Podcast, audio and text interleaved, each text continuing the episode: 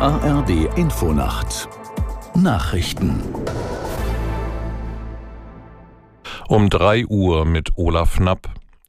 Bundeswirtschaftsminister Habeck hat wegen der Haushaltskrise eine für heute geplante Reise zur Weltklimakonferenz nach Dubai abgesagt. Nach Angaben einer Ministeriumssprecherin hatte Kanzler Scholz darum gebeten. Habeck sprach in der ARD von schwierigen Haushaltsverhandlungen, zeigte sich aber optimistisch. Es ist ein Prozess, der, der mühsam ist, das ist ja erkennbar der aber Fortschritte bringt, die man auch messen kann. Wir haben jetzt erstmalig auch wieder diese Haushaltssperre, die es ja gibt, überwunden durch Einzelanträge zunächst erst einmal. Aber das heißt ja, das Finanzministerium sieht, dass wir, dass wir die Lücken, die Lücke schließen werden. Und deswegen bin ich ganz zuversichtlich, dass es gelingen wird, das alles hinzubekommen. Wirtschaftsminister Habeck. Die israelischen Bodentruppen sind nun im gesamten Gazastreifen gegen die radikal-islamische Hamas im Einsatz.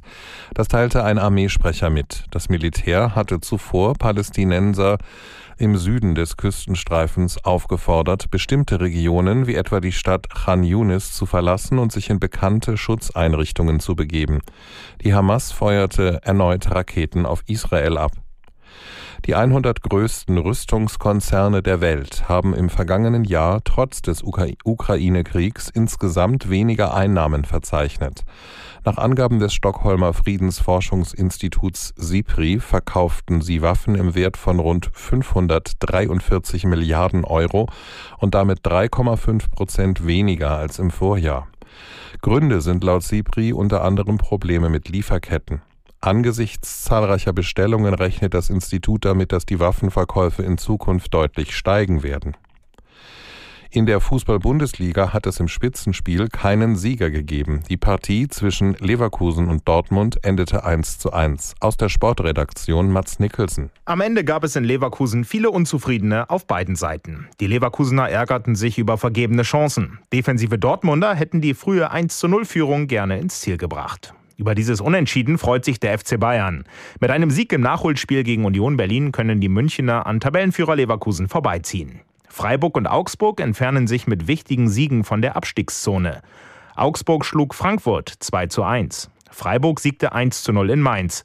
Die Mainzer rutschen auf den vorletzten Platz ab. Das waren die Nachrichten. Das Wetter in Deutschland. In der Nacht von Nordwesten her Schnee oder Schneeregen. Im Süden und Südosten trocken. Minus 1 Grad in Köln bis minus 11 Grad in München. Zum Teil bis zu minus 16 Grad möglich. Am Tage länger trocken, gebietsweise Schnee, auch Regen möglich. Minus 5 bis plus 4 Grad.